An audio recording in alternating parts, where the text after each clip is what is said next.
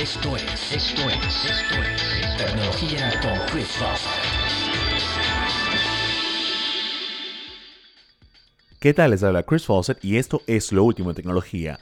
Hoy empezamos con noticias de Samsung que ya ha anunciado que va a lanzar su propia bocina con asistente de voz inteligente. Con esto, Samsung estaría empezando a competir en este territorio también con Apple, con Google y con Amazon, que son los principales exponentes en esta categoría. También hay algo de noticias interesantes con respecto a Amazon que va a empezar a vender después de un hiato de dos años Apple TVs y Google Chromecast directamente en su tienda online. Esto se dio debido a disputas comerciales entre las empresas, pero aparentemente han llegado a un acuerdo que les va a permitir empezar a vender este producto muy buscado en la temporada de compras navideñas.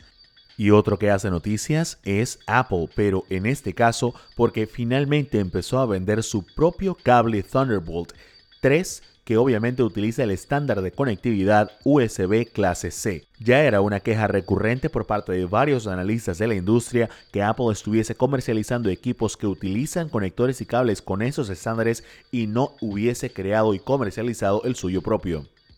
Otro que hace noticias y por una muy buena razón es Google con el lanzamiento de la aplicación YouTube VR para la plataforma Steam. Con esto, Google definitivamente se hace de un sitial importante dentro de una de las plataformas que, si bien no será la de mayor tamaño en cuanto a gaming se refiere, es sin lugar a dudas una de las que tiene una base de seguidores sumamente fiel y que se mantiene muy activo en dicha plataforma.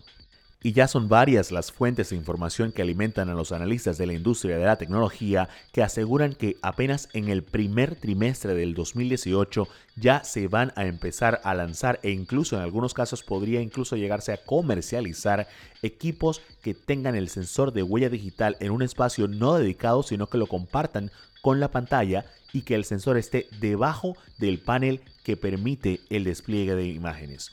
Con esto, definitivamente uno de los rumores más fuertes del 2017 se haría verdad muy poco después del término de este año. Sin lugar a dudas, esto es algo que emociona no solamente a los usuarios, sino también a los propios analistas de la industria ya que permite unos cambios importantes en cuanto a diseño se refiere, especialmente en la parte frontal de los equipos, que es donde normalmente la mayoría de las marcas han puesto de manera tradicional los sensores de huella digital, empezando por Apple, que fue uno de los primeros en implementarlo con el iPhone 5S.